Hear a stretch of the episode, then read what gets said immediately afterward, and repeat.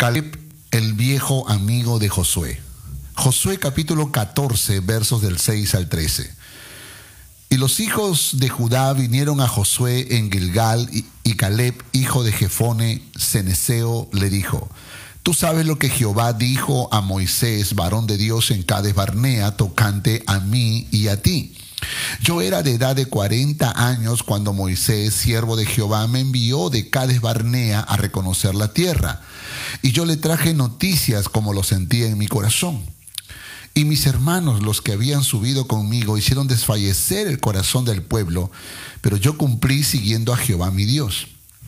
Entonces Moisés juró diciendo, ciertamente la tierra que oyó tu pie será para ti y para tus hijos en herencia perpetua, por cuanto cumpliste siguiendo a Jehová mi Dios. Ahora bien, Jehová me ha hecho vivir, como él dijo, estos 45 años desde el tiempo que Jehová habló estas palabras a Moisés cuando Israel andaba en el desierto, y ahora he aquí, hoy soy de edad de 85 años. Todavía estoy tan fuerte como el día que Moisés me envió. ¿Cuál era mi fuerza entonces? Tal es ahora mi fuerza para la guerra y para salir y para entrar. Dame pues ahora este monte del cual habló Jehová aquel día, porque tú oíste en aquel día que los anaseos están allí y que hay ciudades grandes y fortificadas. Quizá Jehová estará conmigo y los echaré como Jehová ha dicho. Josué entonces le bendijo y dio a Caleb, hijo de Jefone, a Hebrón por heredad. Hola, soy Caleb, hijo de Jefone.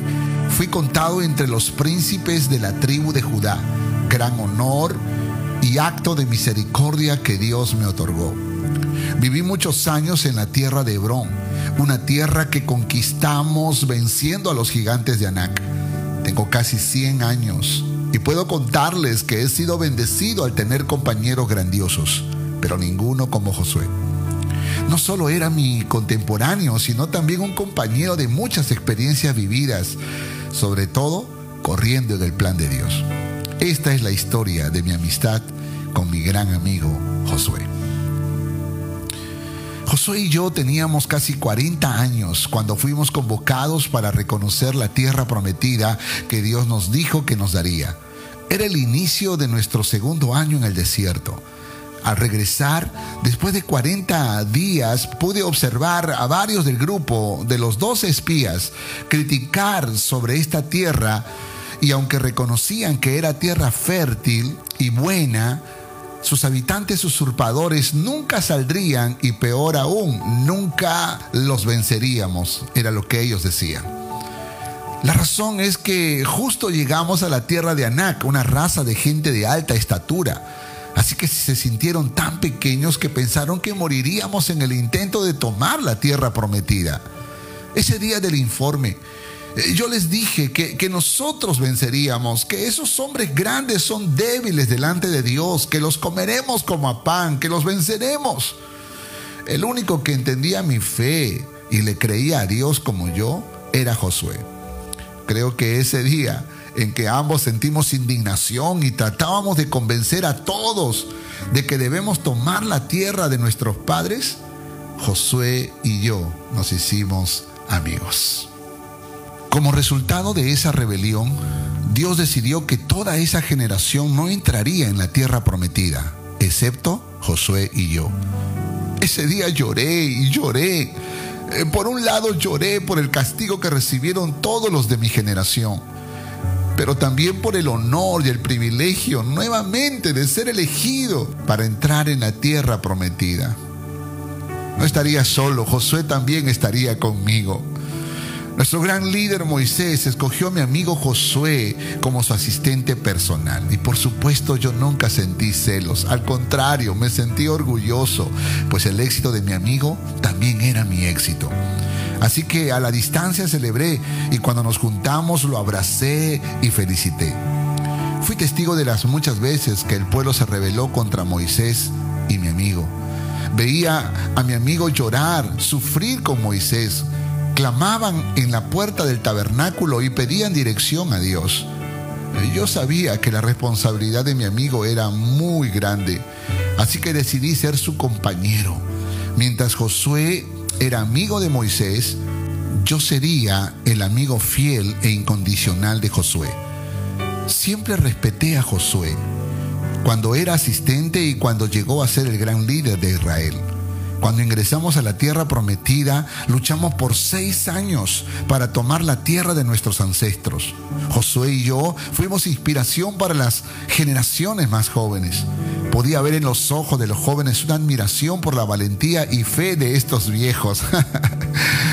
Así que sentíamos la responsabilidad de seguir siendo buenos ejemplos para las nuevas generaciones y teman a Jehová. Cuando acabaron las guerras y todos se ubicaron en las tierras que le correspondía, hubo un alto en las batallas. Aún habían tierras por conquistar, entre ellas la tierra de Anac, raza de gigantes. Así que le dije a Josué, mi gran amigo, sabes que te respeto y he peleado a tu lado por seis largos años. Me he sometido a tu liderazgo, nunca fui oposición y te respaldé siempre. Así como lo hice con Moisés. Ahora todos tienen su tierra, pero Dios me prometió el monte de Hebrón. Dame tu permiso para ir a pelear y vencer a los gigantes. Mi amigo pudo ver en mis ojos que nunca me revelaría su autoridad, ni siquiera en este momento de convicción para mí. Josué sabía que yo esperaría por su bendición y guiado por Dios me dijo, ve y conquista esa tierra. Sé que vencerás a los gigantes de Anac y así fue. Qué maravilloso es cuando tus amigos creen que puedes hacer cosas grandes en Dios y para Dios. Hoy estoy en la tierra de Hebrón.